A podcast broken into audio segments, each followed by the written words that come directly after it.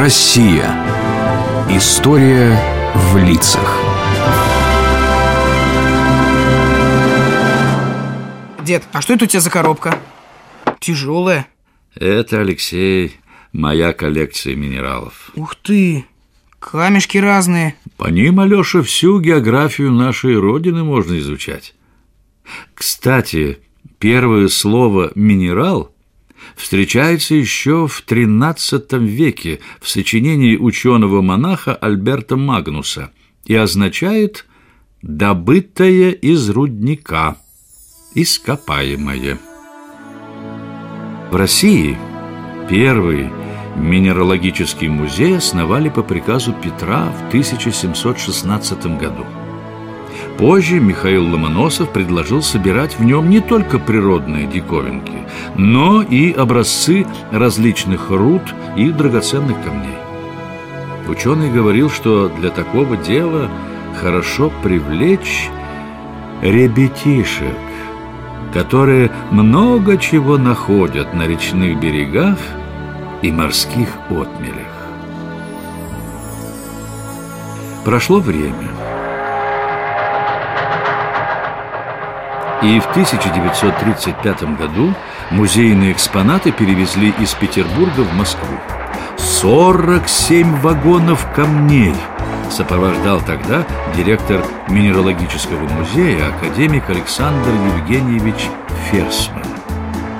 Он был великим ученым, у которого учились несколько поколений советских геологов.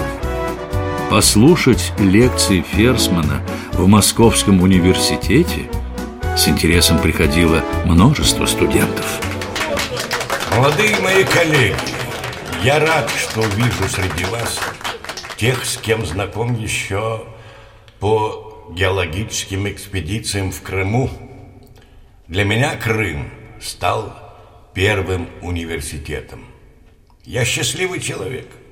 С тех пор, как школьником нашел на чердаке коллекцию камней, я знал, что стану минералогом. Мне повезло с преподавателями. Это были академики Александр Петрович Карпинский и мой давний друг и учитель Владимир Иванович Вернадский.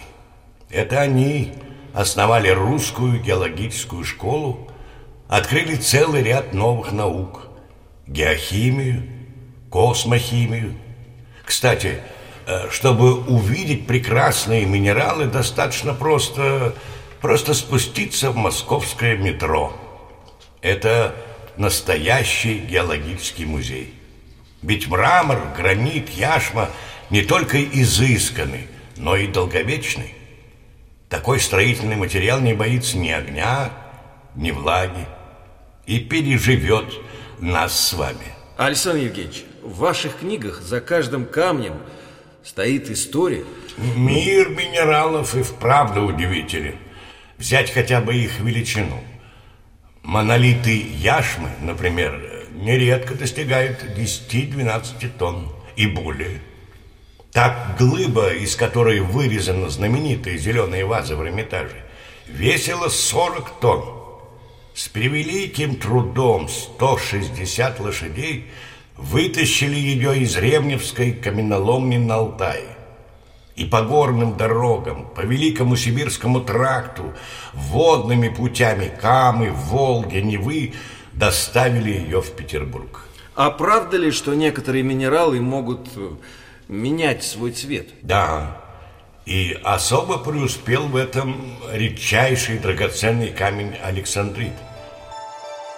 Днем он темно-зеленый, но при свете электричества или простой спички – загорается темно-малиновым цветом, а в лучах солнца переливается нежно-фиолетовым. Помните, как э, писал Лесков? И было у Александрита утро зеленое, а вечер красный. Дед, а я знаю, какой самый твердый минерал на Земле. Это алмаз. Правильно. Но есть еще один камень невероятной прочности – это нефрит. В Китае его считают священным талисманом. раздавить кусочек нефрита сложнее, чем брусок лучшей стали. Поэтому в промышленности нефрит из драгоценной игрушки давно превратился в ценнейшую часть машин и станков. А бывают съедобные минералы? Конечно. И ты их хорошо знаешь. Знаю. Да. И самый известный – это каменная поваренная соль.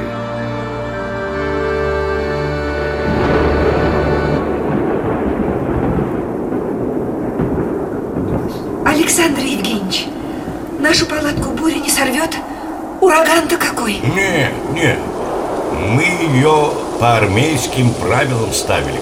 Кстати, еще со времен Петра Первого геологическая служба по тяжести приравнивалась к воинской. Да, так про что мы говорили? Про знаменитый уральский изумруд. Да, давно это было. Нашли этот красавец на Сретенском прииске и решил директор фабрики Коковин его утаить. Но вдруг нагрянула ревизия.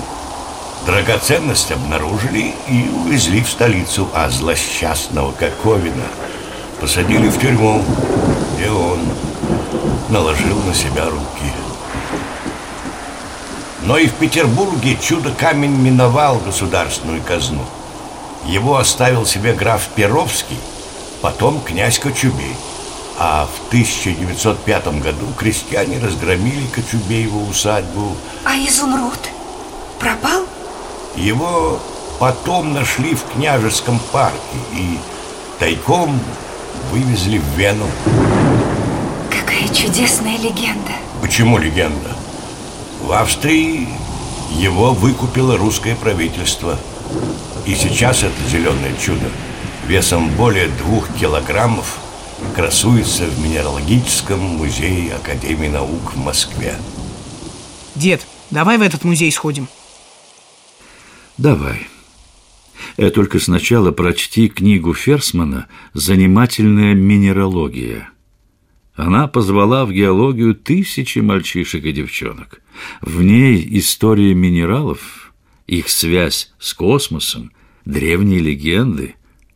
Там есть история о том, как его геологические находки повлияли на оборонную способность нашей страны.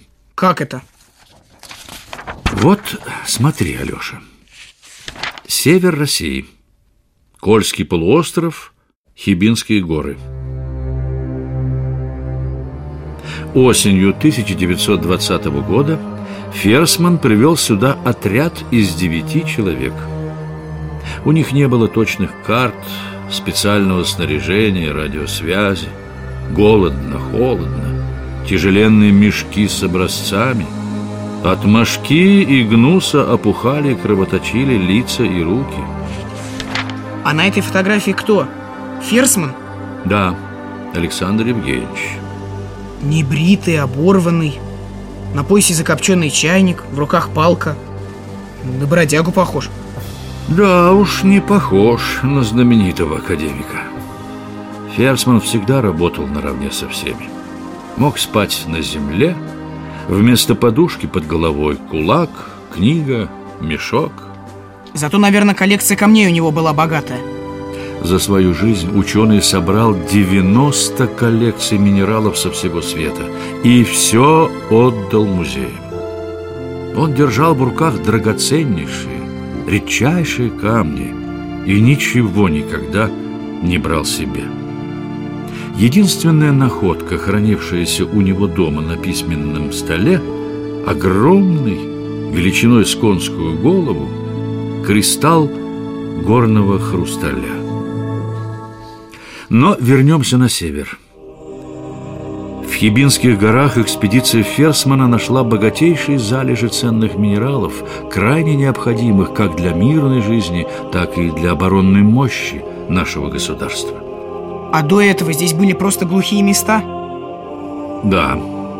Знаешь, Алеша, если бы Ферсман открыл только кольский феномен, его именно всегда вошло бы в историю геологии.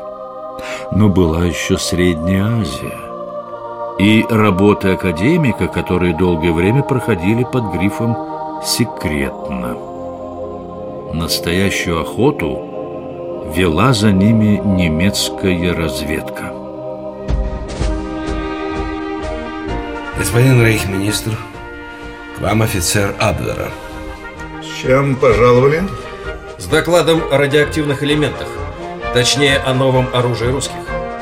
Мы следим за Ферсманом с той поры, когда на Кольском полуострове советские геологи обнаружили крупное месторождение важнейшего стратегического сырья. Это никелевые руды. В Каракомах они нашли месторождение серы. В СССР уже запущен завод по ее производству. А в 1921 году радиохимик Хлопин и его коллеги, академики Вернадский и Ферсман, кстати, его родной язык немецкий, получили первые миллиграммы радиоактивного элемента радия. Давайте ближе к сегодняшнему дню. 12 июля 1940 года Кремль получил важное письмо. Его подписали Вернадский, Ферсман, Хлопин. В нем конкретные предложения по решению атомной проблемы в СССР. Несомненно, оккупация Советского Союза принесет Рейху богатые трофеи.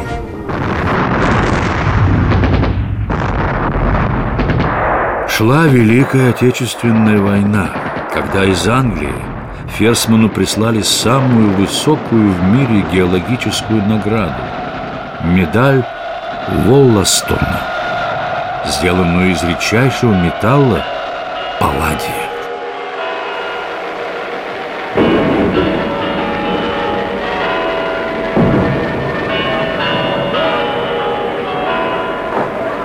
Великий ученый дождался победы. 9 мая радовался ей вместе со всеми. А 20 мая Александр Евгеньевич умер. Ему шел 62 год. Похоронили его в Москве, на Новодевичьем кладбище, рядом с его другом и соратником, академиком Вернадским. Имя Ферсмана носят сегодня институты, музеи, а также минералы, названные в его честь. Ферсмит и Ферсмонит. Поселок в Крыму, где он мальчиком собирал свою первую коллекцию, теперь называется Ферсманово. Дед, вот говорят, ученый оставил наследие. Это его открытие? Да, но наследие Ферсмана – это еще и философия. Суть ее в том, что с каждым годом на Земле добывается все больше ископаемых. Безвозвратно сжигаются уголь и нефть. Ржавеет и превращается в пыль железа. Если человечество будет и дальше так расхищать природу, оно останется без природных богатств. Ведь камень не вырастет вновь, как дерево или цветок. Поэтому надо охранять нашу планету. Научиться, как говорил Ферсман, из каждого минерала извлекать как можно больше пользы и не распылять его бесцельно по поверхности Земли.